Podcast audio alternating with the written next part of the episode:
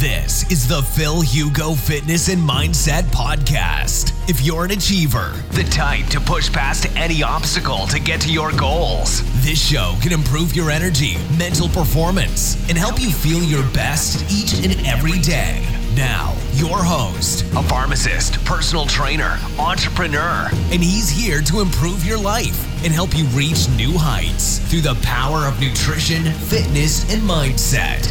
Phil Hugo. ¿Cómo estás? Hoy yo creo que va a ser el live más corto de la historia, porque hemos hecho los cinco últimos más de una hora, una hora y veinte, y hoy empiezo el live bastante tarde.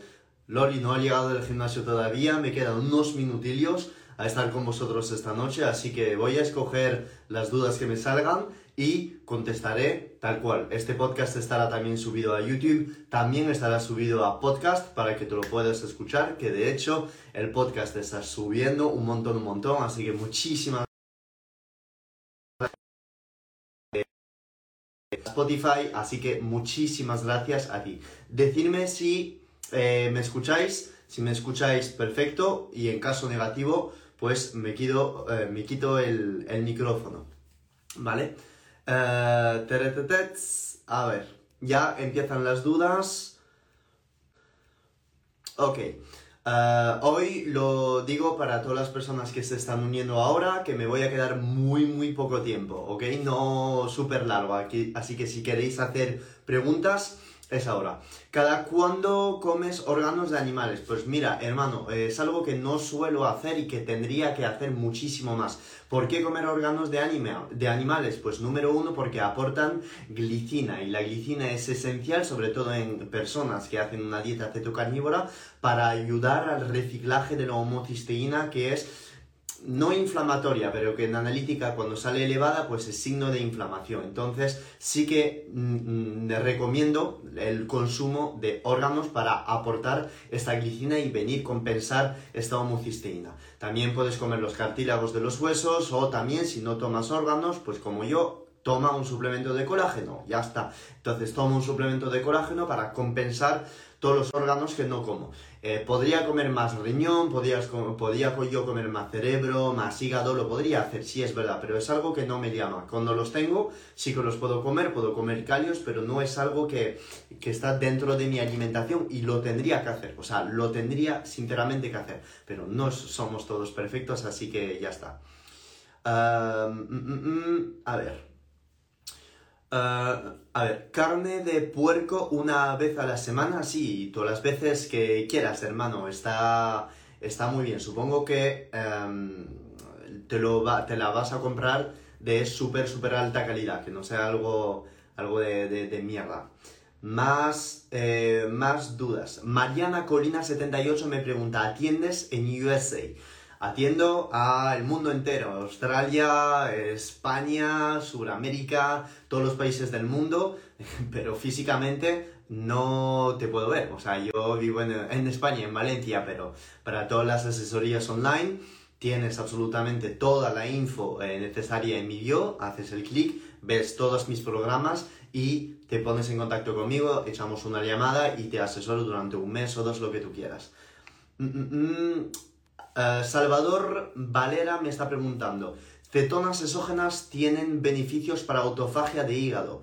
No se ha visto y no he visto hasta el día de hoy eh, tal tipo de mm, estudios científicos basado en autofagia de hígado. De hecho, es mm, bastante curioso lo que me estás preguntando. Autofagia de hígado, mm, no hay ningún estudio que vea autofagia de hígado, aunque sea un estudio de células in vitro, que hayan estudiado eh, células haciendo autofagia de, de un hígado cualquiera, pero supongo que me estás preguntando esto por hígado graso o alguna relación con un tumor de hígado o algo así. Pero no, mm, las cetonas exógenas no hay un paper ni un estudio que diga las cetonas exógenas provocan autofagia en hígado, porque no es así y las cetonas exógenas no inducen la autofagia. No sé dónde habrás leído esto, ¿vale? O sea, no es, el mecanismo no es tan sencillo, ¿vale, hermano? Eh, mm, mm, más dudas. Em, para subir el hierro, bueno, eh, puedes simplemente comer más carne o simplemente tomar un suplemento de hierro, así de sencillo, pero comiendo más carne y órganos vas a subir el hierro. Ah, a ver, mm, mm, mm, más duditas. Ah, a ver, escojo las preguntas tal cual porque hoy no me voy a quedar mucho tiempo.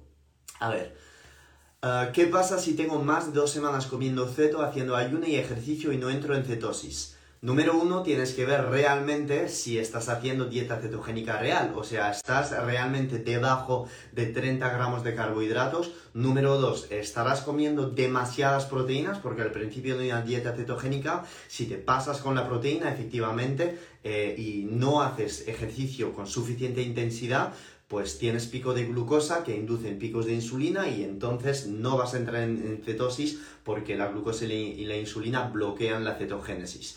Número 3, tienes que ver tus biorritmos circadianos. O sea, la dieta no es el único parámetro que tú tienes que tener que cuidar. Tienes que cuidar tus ritmos circadianos, es decir, tu sueño, cómo despiertas, si te expones al sol. Y número cuatro, la intensidad de tu entrenamiento. Estás entrenando en ayunas, estás haciendo pesas, eh, estás entrenando lo suficiente porque si entrenas 10 minutos en casa eh, simplemente haciendo burpees una vez, una vez al día y tres veces a la semana, no es suficiente, ¿ok? Entonces, ve todos estos parámetros y lo que tienes que ver también en tu dieta es que estés comiendo lo suficiente grasa. Muchas personas empiezan una dieta cetogénica y al final no están ni de coña al 70% de grasa, que siempre digo que cuando estás estancada sí que bajar las grasas y subir las proteínas estaría guay, pero cuando empiezas tienes que comer grasa y sobre todo grasas saturadas de calidad, es, decir, no de, de, bollos, ¿vale? O sea, grasa saturada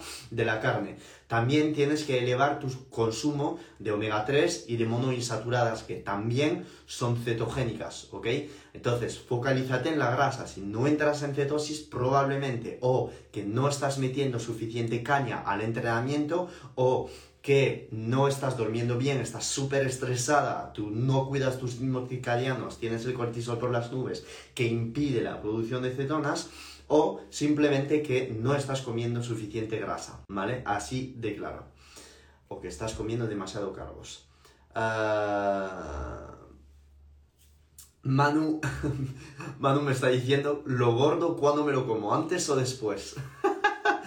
siempre, siempre hay hora para comerlo gordo. ok, Manu Esposito me está diciendo, se ha visto si la proteína en exceso daña riñón o es mito.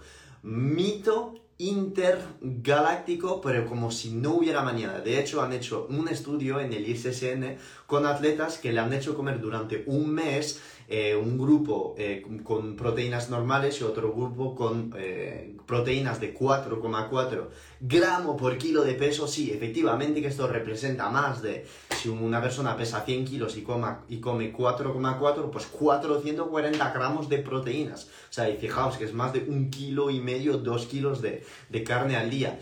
Y los resultados, ningún impacto en el riñón y absolutamente nada en biomarcadores de salud. Con lo cual puedes tirar y sobre todo si eres atleta y haces dieta ceto y estás ceto adaptada, sinceramente recomiendo, recomiendo tirar más de proteínas que eh, de otra cosa, si tienes un craving o mucho apetito, pues tira de proteínas, que no va a pasar absolutamente nada. A lo mejor te sales de cetosis, pero ya una vez ceto adaptado, ya sabes que las cetonas bajan, es normal, y si haces mucho, mucho, mucho deporte, macronutriente preferido, proteínas. Por encima de las grasas, por encima de los, carbohidratos, si tu objetivo es estar en, en cetosis, ¿vale? Ah, cuando haces mucho deporte, una vez ceto adaptado, etc. O sea, contexto siempre, pero no. Uh, Sam Yun, brother, City Sports Club, she will you. she will buy. Of course she will buy, bro. Everybody buy, bro. miss you, bro. Sam, from Valencia to San Francisco, fucking miss you, bro. Fuck, I miss San Francisco. I miss City Sports Club. Oh shit. I, I sure you're in fucking gym, bro, and everybody is looking at this live. Yeah, nine nine hours difference. Uh, yeah, maybe right now you at lunch, probably. Uh, más dudas. Omega 3, ¿de qué forma es más efectiva incorporarlo? Eh, con el alimento suficiente se necesita suplementar.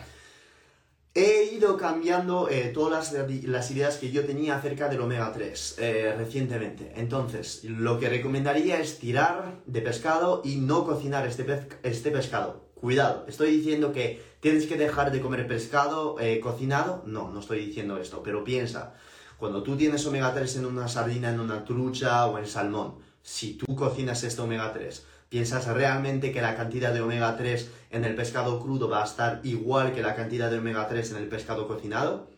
Absolutamente no, ¿no? Porque te le sometas a, sometes el omega 3 a temperatura y entonces la temperatura va degradando el omega 3. Esto es sencillo. Entonces, si tú quieres comer omega 3, lo más sencillo que tienes que hacer es comer sardinas. ¿Por qué no comer sardinas en lata? ¿Por qué no comer bonito? ¿Por qué no comer todos estos pequeños pescados azules que te van a aportar omega 3 y no necesitas cocinarla? Ahora bien, la gente me va a decir, sí, pero para hacer el proceso de enlatado de sardinas, someten las sardinas a 100 grados y entonces podría, podríamos eh, destruir el omega 3. Sí, lo sé, pero este proceso, cuando pasan las sardinas o todos los pequeños pescados azules en latas a más de 100, a 100 grados, es por vapor, no es a la sartén donde tú pones aceite que es mucho más, mucho más, mucho más eh, agresivo, con lo cual si quieres omega 3, desde eh, pescado, siempre las latas y las, el salmón, la trucha cocinada, claro que te va a aportar omega 3, pero piensa, la temperatura va a ir degradando estos omega 3. Y sabemos muy bien que ácidos monoinsaturados y poliinsaturados, eh, degradados por efecto de la temperatura o de la luz, no es buena química porque dan un montón, un montón de especies libre de oxígeno, con lo cual no recomendaría pensar, no recomendaría pensar que un salmón cocinado en la sartén es la mejor fuente de omega 3 y sobre todo si no es salvaje, porque si es de eh, piscicultura pues tendrá un montón de omega 6 ya que está estresado y nutrido con mierdas. Entonces, para mí, la mejor fuente de omega 3, pequeños pescados azules. Ahora bien, tienes el privilegio y el dinero de poder pagarte carne de pasto, pues perfecto, carne de pasto, un buey de pasto o vaca de pasto, súper mega rica en omega 3, muchísimo más de lo que la gente piensa. Cuando una carne no es de pasto, efectivamente está petada de omega 6, ya que es nutrida por cereales. Yo entiendo que no toda la gente puede pagarse carne de pasto, pero si no te gusta el pescado, es lo que hay, brother. Si no, puedes comer carne de, de pasto o no te gusta el pescado azul, tienes que tirar de omega 3 de en cápsulas y sobre todo tener cuidado en bajar todos los componentes de tu dieta que sean con alto contenido de omega 6 como todos los frutos secos, las nueces o todos los alimentos de mala calidad. Un suplemento de omega 3 que no lleve las certificaciones IFOS, Friend of the Sea, eh, que no esté enlatado en un, en un, eh, en un bote oscuro, eh, que no esté sacado de pequeños pescados azules. No voy a citar marca ahora por conflicto de interés, pero sinceramente hay muy pocas marcas en el mercado que presenten todas, todas estas certificaciones. Yo siempre me me decanto más hacia un suplemento de omega 3 de un ratio de EPA, DHA de 1,1, 2,1 o 1,2. Hay gente a quien eh, a, esto se la, se la suda, pero estos tres ratios, los ratios que han demostrado beneficios a nivel de la inflamación, de la sensibilidad, de, sensibilidad en insulina, perdón, o de mm, la de la mácula, de la, mm, ah, joder, de la calidad de la visión eh, con el DHA. Entonces, por eso me quedo con estos tres ratios, 1-2, 1-1 o 2-1. Mi favorito siendo el 2-1. No sé si es por efecto placebo, pero es que cuando me lo tomo es el único que, que, lo siento, o sea, llego hasta sentir el efecto de la suplementación de omega 3 durante dos a tres semanas, cuando estoy, por, por ejemplo, pues Mm, en una dieta donde no meto muchas calorías y quiero definir para una sesión de fotos, pues lo veo genial. En el mercado ya vais a ver todo lo que os acabo de decir, eh, la certificación IFOS, Friend of the Sea, eh, pescado con, eh, en forma de triglicérido hecho con pescados azules, es decir, por ejemplo, anchoas, con el ratio 2-1. No hay muchas en el mercado. Si empezáis a buscar por lemons en España, no muchas. En Estados Unidos un poquito más, pero va, cuestan muchísima pasta. Por eso, por eso, por eso, además que el omega 3 en cápsulas se suele oxidar muy, muy, muy fácilmente, mi recomendación siempre es comer pescado en latas. Si no quieres pescado, si no quieres suplemento de omega 3 o eres vegano, pues entonces tienes que comprarte cápsulas de, de, algas, o sea, de omega 3 de alga, pero te va, a te va a salir esto un montón, un montón de pasta. Y es por eso que hago a veces post para los veganos, para que se den cuenta de que están en déficit de creatina, en déficit de carnitina, en déficit de colina, déficit de vitamina B12, en déficit de omega 3 y que si no se suplementan, y no comen una dieta de calidad, pues los veganos eh, muy rápidamente pueden degradar su salud, ¿vale? Así de sencillo. Más duditas, a ver, madre mía. No me voy a quedar mucho tiempo hoy, pero es que en solo 10 minutos hay 50.000 dudas. Ah, a ver, esta es muy personal. Hoy no me he puesto cera, salgo de la ducha. a ver, ¿Comes chuchería, chocolate o algo relacionado con los dulces eh, en la semana? La verdad es que no. ¿Por qué? Porque si como esto el día después siento que no estoy a 100% de mi energía. Entonces, como no me gusta decir me tomo un poquito y lo dejo, porque en mi cerebro no funciona así, no es que en plan me tomo la tableta de chocolate, el Ben Jerry's, eh, la nocilla y tal todo de golpe o si no nada, no, no es que sea tan extremista así, pero sinceramente para tener eh, un Ferrero Rocher en casa o un trozo de sneakers o la mitad de un bote de Ben Jerry's, sinceramente prefiero no tenerlo. Y es que además, imagínate, yo que estoy leyendo estudios todos los santos días, ver la mierda que, está, que estos alimentos te producen en tu cuerpo, no me da ganas de, comer estos alimentos. Ahora bien, decir que no me gustan mm, sería mentir. Claro que me van a gustar los dulces y las polladas, porque esto es el cerebro humano, ¿no? O sea, quieres azúcar, quieres grasa y la mezcla de los dos pues te hace loco, ¿no? O sea, te hace querer más. A todo el mundo nos, nos gusta esto. Hay gente que dice que no, que no son muy dulce, que prefiere el salado, pero cada uno de nosotros, o sea, tenemos nuestras, nuestros gustos, ¿no? Entonces, para contestarte, sinceramente, no, no tengo eh, esto en casa. Loli tiene un poquito más de, de cosas azucaradas, un poquito más de dulce, eso sí. Yo es que no, o sea, no, mi cuerpo no me, no me lo pide, no me lo pide por, o sea, me tomo carne con, con mi ghee, con mis verduras y sacio, o sea, después de cenar estoy saciado. Entonces lo que hago a veces es una pequeña papilla, una papilla, papilla, papilla, sí, papilla, una pequeña papilla que suelo usar con whey, por ejemplo, que una whey de, de Isolate, de Scientific Nutrition, donde pongo canela, alfalio, ¿vale? Con un poquito de agua, porque la whey y el agua, si ponéis demasiado agua en la papilla, pues se va a quedar líquida, entonces el tic el, trick para hacer que la papilla de whey se quede un poco espesa es meter mucha canela, meter casi nada, nada, nada de agua, pongo frutas del bosque en esto, unas, unos arándanos, unas frambuesas, lo que sea, como 100 gramos. Luego en esta papilla lo que suelo hacer es añadir café descafeinado. Y, bro, ¿por qué haces esto? café descafeinado soluble para meter el sabor a café sin cafeína, porque me gusta el sabor del café. Entonces, hago esto, hago la pequeña mezcla y a veces añado colágeno de elixir, que lo tenéis también en la página de Nutrisano, y lo, lo pongo por encima así. Queda increíble, es pura proteína de whey, isolates con enzimas digestivas, que yo los lácteos no los tolero nada, pero esta whey de isolat de científica es una maravilla, maravilla. Eh, yo es la única whey, he probado todas las santas whey en el mercado y sinceramente he dejado durante incluso años de tomar whey porque pues mm, no me va bien, me siento fatal el día después, pero esta me viene genial. Entonces por la noche me hago esta pequeña papilla después de cenar y ya está, me corta el apetito.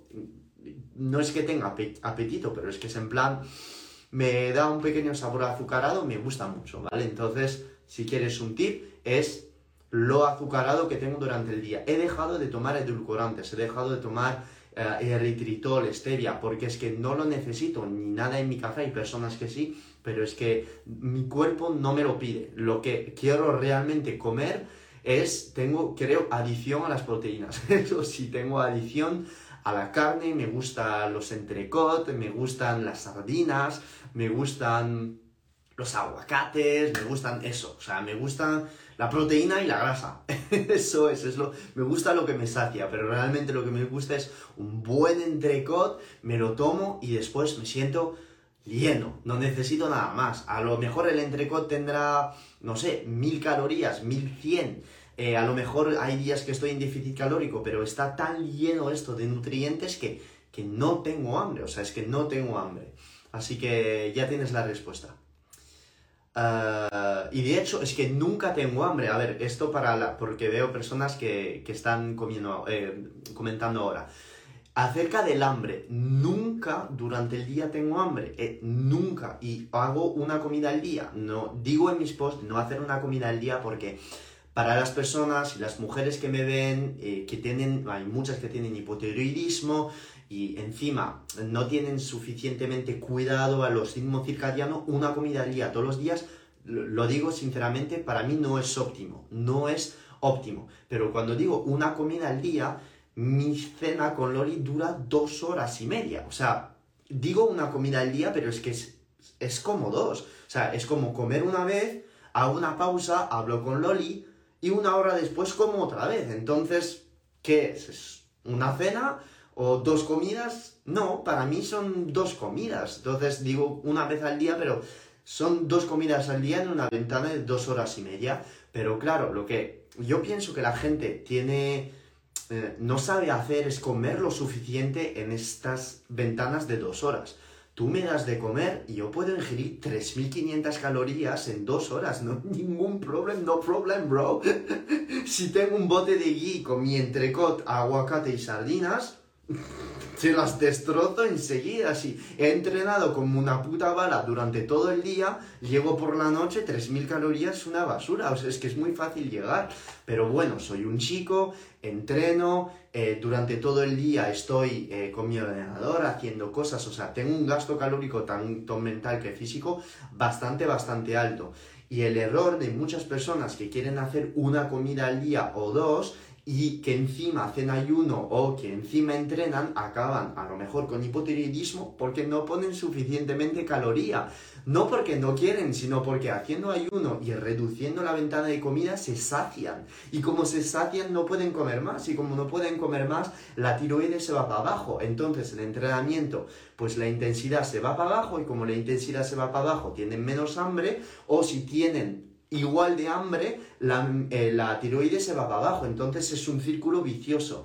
Cuando haces este tipo de, de, estrategias tienes que estar seguro, seguro, seguro meter las calorías necesarias. Es decir, tienes que hacer un mínimo de cálculo toda la gente, y seguro que tengo amigos ahora que están viendo el live, que dicen que las calorías no se cuentan y que son una basura, no estoy de acuerdo, porque cuando empiezas una dieta cetogénica o un ayuno intermitente y dices, ah, es que me han dicho que las calorías no se cuentan y da igual, bro, lo siento mucho, pero si la primera vez que te haces tu propia dieta, si eres principiante, no sabes más o menos lo que, lo, que tienes en el plato, lo siento de verdad, pero si tienes hipotiroidismo y sigues comiendo en déficit calórico por escuchar tu cuerpo, puede sinceramente ser que tu tiroides se vaya para abajo y te jodes, bro. Así que lo mínimo es que por lo menos una vez tengas una idea de lo que pones en tu plato en términos de caloría. Ya sé que todas las calorías no son iguales, ya sé que todas las grasas no aportan las mismas calorías, ya sé que, ya sé que el ácido acético es una grasa y aporta 2,4 kilocalorías y que otros tipos de aceites aportan más y que los MCT aportan menos. Lo sé, y que las proteínas cuentan negativo, y que todos los carbohidratos no aportan igual, y que no sabes exactamente el gasto calórico que tienes, y que no somos una bomba calórica. Lo sé, lo sé, lo sé, y entiendo toda la gente que diga que una caloría no lo es, porque pienso igual. Y eso es algo que, estoy, que voy a explicar en mi ebook y en todos mis programas lo explico, que por lo menos una vez hagas el cálculo, si eres principiante, pesar lo que comes y saber lo que tienes que comer para llegar a eh, tus necesidades calóricas. aunque, aunque las calorías no existan, por lo menos tienes una idea, ¿vale? Por lo menos tienes una idea. Y en vez de pensar, no cuento mis calorías, me sacio, hoy no tengo hambre, no como, depende de tu objetivo, ¿vale, hermano? Si tienes hipotiroidismo, si buscas ganancia de masa muscular o mantenerte, más o menos tener una idea, ¿vale? ¿Ok? Uh, NeoHacker me está diciendo, te leo porque sé que cada vez vamos a ver otro calorifóbico, lo de conteo de calorías, los déficits es un fraude y se desmonta rápido. Muy bien, todavía sigo esperando argumentos hacia ello. Yo sé que, te lo he dicho hermano, no somos una bomba calorimétrica y que todas las calorías se han medido en una bomba y que no se ha medido en el cuerpo humano y que dependemos de hormonas, etc.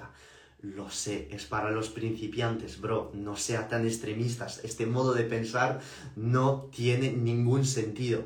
Un principiante que no tiene ni puta idea de nutrición, decirle las calorías no cuentan y solo funcionamos con nutrientes es sinceramente mandarle en un camino que se va a perder. Porque es como decirle, déjate llevar y escucha tus emociones y tus sensaciones. Es que es así de sencillo. Las personas que no quieren hacer el cálculo de sus calorías, lo único que tienes que hacer es con el gramaje. Si estás en dieta cetogénica es muy sencillo. Tienes que comer de carbohidratos entre 0 y 0,5 gramos por kilo. Más cosas, las proteínas entre 2,0 y 2,5 gramos por kilo de peso. Y las demás grasas 2,0 por gramo por kilo de peso. Así tienes el cálculo, simplemente con el gramaje y tus kilos de peso. Vas multiplicando 2 por tu, mm, si para las grasas, 2 por tu kilo, lo, cuánto pesas en kilo, luego las proteínas igual, los carbohidratos igual. Y ya lo tendrías, tendrías una idea de cómo es tu dieta. Pero lo mismo para los principiantes, vas a tener que pasar por una app y contar por lo menos o pesar por lo menos tus alimentos. Yo lo digo, tienes que pasar por esta etapa. Si ya eres avanzado, ya sabes lo que comes, no necesitas pesar tus comidas. No me hagáis decir, hagáis, no, no me haya, no, no sé el puto subjuntivo de este verbo. No hacerme decir lo que no he dicho. Es simplemente una estructura para hacer ya tu dieta más fácil. Lo haces una vez, tienes una idea de lo que está en tu plato y ya está. Yo lo he hecho una vez, hace cinco años, no he vuelto a pesar mis alimentos jamás. Primero porque no tengo tiempo, no me gusta y no quiero perder tiempo en esto. O sea, es ridículo. Ah, ah, ah, claro, Lali Ciri me está diciendo, yo empecé contando calorías, después de un tiempo recuerdas y cocinas en base a eso, no es tan difícil. Pues claro, es que es así la vida, o sea, pero lo tienes que hacer porque haciéndolo tienes una idea de cómo va tu cuerpo, por lo menos una vez. Ah, mm, mm, mm. a ver.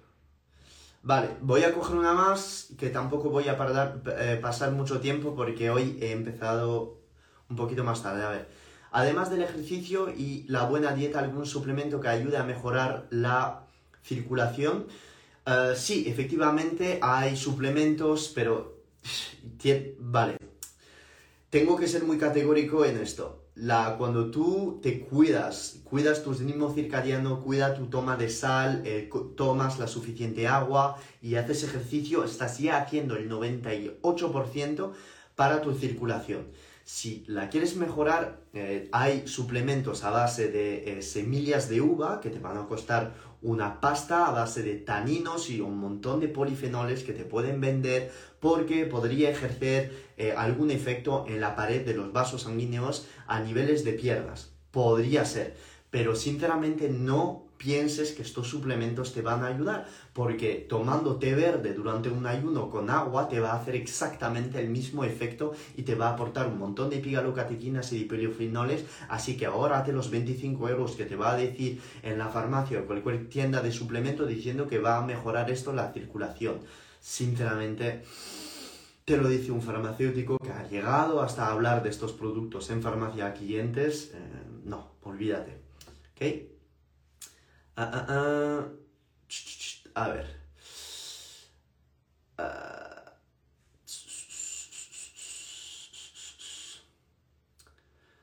Ok, los aminos que están en las proteínas en polvo sacan de cetosis. Cada fuente de proteína tiene aminos y cada proteína, eh, o sea, los aminos son la base y la estructura de la proteína. ¿ok? Entonces, ¿te hacen salir de cetosis? Mm, depende, no todos los aminoácidos son anticetogénicos. Por ejemplo, la leucina es cetogénica, la tirosina es cetogénica, la fenilalanina es cetogénica y la lisina es también cetogénica, pero la alanina es anticetogénica y la metionina es anticetogénica. Entonces, cuando tú tomas aminoácidos libres, sí te hace salir de cetosis, pero depende, porque si tú me estás diciendo, estoy haciendo un ayuno de 22 horas con beta hidroxibutirato por, por las putas nubes, ¿ok? Por las putas nubes, súper en ayunas justo antes de entrenar y le metes aminoácidos, ¿vas a salir de cetosis? Sí, pero ¿qué vas a hacer? Entrenar, ¿verdad? Entrenando, ¿qué vas a hacer? Oscilar estos aminoácidos. Entonces, ¿qué más te da salir de cetosis con estos aminoácidos si usas estos aminoácidos de cara a rendimiento deportivo? ¿Sabes por dónde voy, hermano? Entonces, no ser tan categórico. Y lo puedes ver si tienes el Keto Mojo, que es, de hecho lo tienes aquí. En mi bio tienes el descuento si quieres. Es muy sencillo. O sea, tú tomas los aminoácidos y ves cómo eh, respondes a la cetosis o no. Pero si tomas los aminoácidos de cara al rendimiento deportivo, ¿qué más te da? No pasa absolutamente nada. Ahora bien, hay suplementos de BCA. Los suplementos de BCA se han visto que son eh, comparando con los aminoácidos que tienen menos potencia para activar la síntesis proteica y que los aminoácidos libres son menos potentes para activar la síntesis proteica comparando con una whey protein. Entonces diríamos que los BCA son inútiles y que son eh, basura de cara al rendimiento deportivo. Yo te voy a dar la segunda faceta de la moneda, si se dice algo parecido.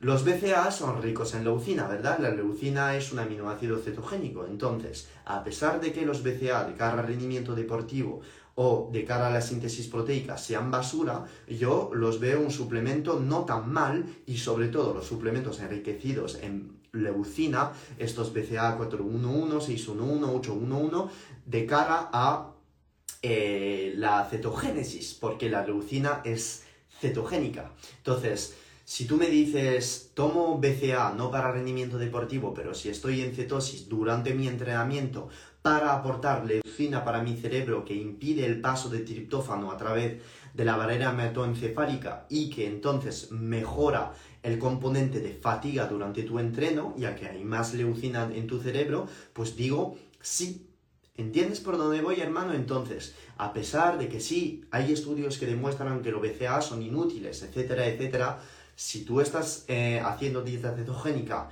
y estás buscando rendimiento deportivo y estás buscando un suplemento que a la vez podría ser cetogénico, joder, pues la leucina es cetogénica. Entonces, los suplementos de BCA, pues sí, yo no les veo tan mal al final en dieta cetogénica. Eh, eso pero has visto todo el contexto que te he puesto, ¿vale? No estoy diciendo, no estoy diciendo que los suplementos de BCA son los mejores. Has visto todo el contexto que te he puesto antes para demostrártelo. Ah, ah, ah. Vale, ok.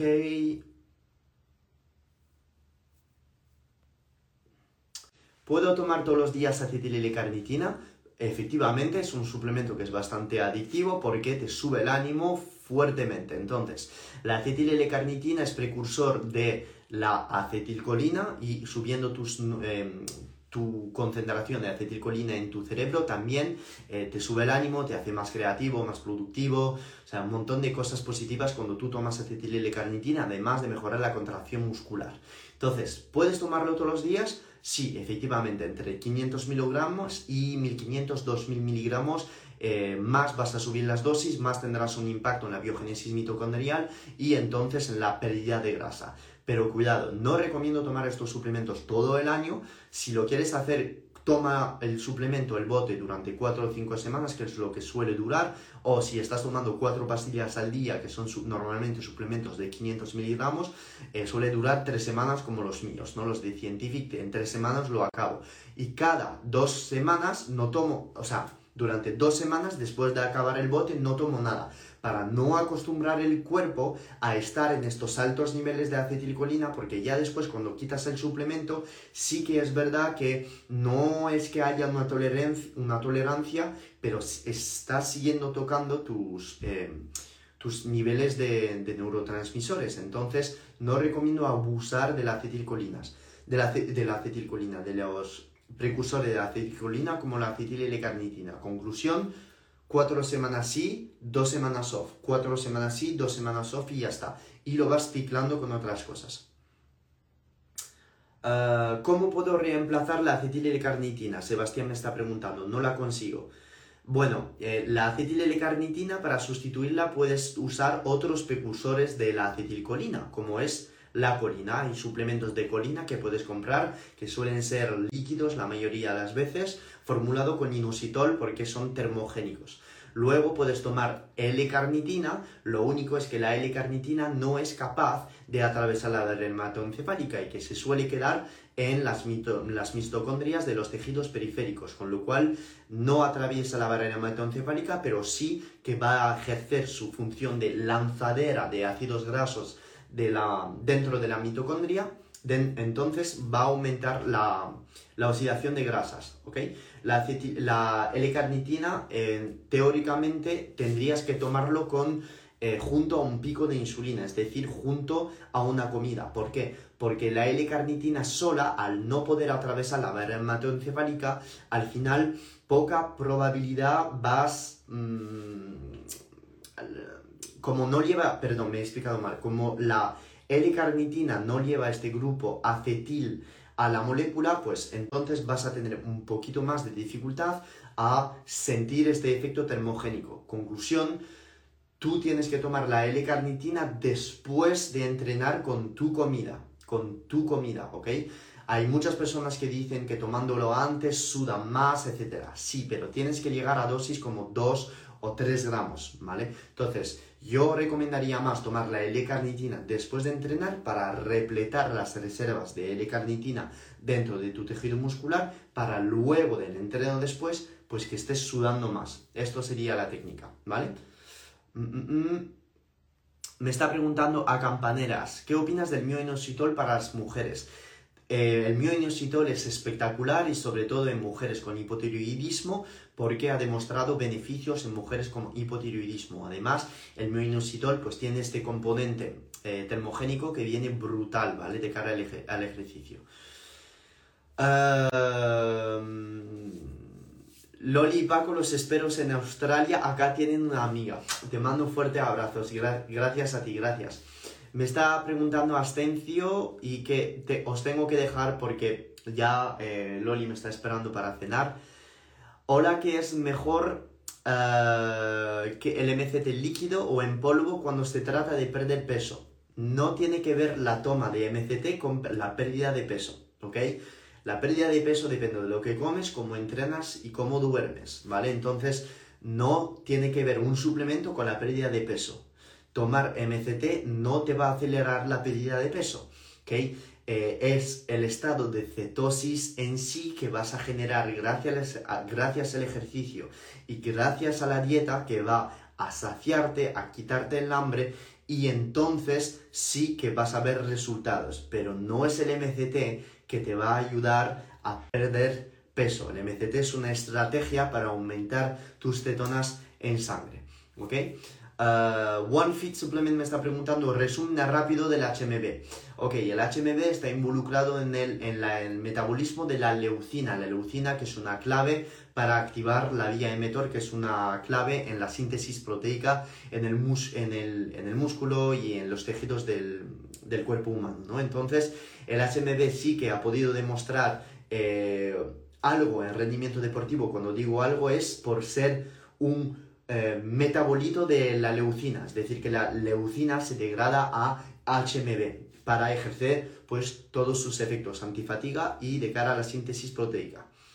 Ah, me están diciendo, cenar ahora, ritmo circadiano a tomar por culo. Sí, efectivamente, no tenemos en cuenta esto con Loli y me la pela, y la gente que escuchará este podcast y YouTube, eh, eso, me la pela, pero una, o sea, pero totalmente. ¿Por qué? Pues porque sí, efectivamente lo mejor sería cenar a las 6 de la noche e irse a la cama a las 9 de la noche y luego despertar a las 6 de la mañana cuando despierta el sol. Y te dice esto un farmacéutico, entrenador personal que pasa su día aconsejando a sus clientes a hacer esto.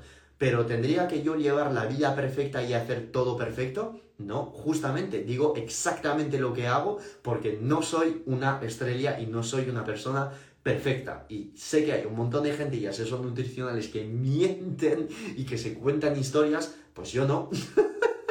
la verdad es que me la pela. Claro que tendría que acostarme antes y cenar antes por los ritmos circadianos. Sería lo ideal.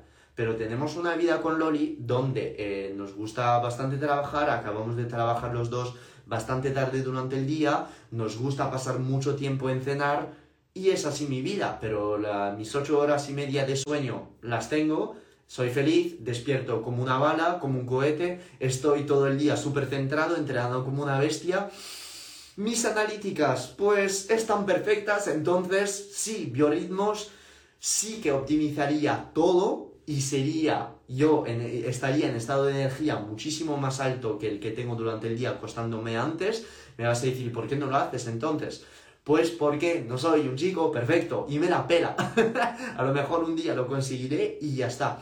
Cuando estaba en Estados Unidos despertaba todas las mañanas a las 5 de la mañana estaba muchísimo más estresado, eh, pesaba muchísimo más que estoy pesando ahora, eh, mi nivel de felicidad no era tan alto como el que tengo hoy.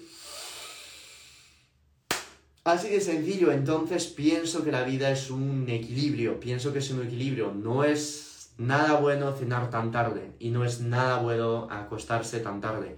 Mejor acostarse a las 9 o 10 de la mañana, de la noche, perdón, es lo ideal.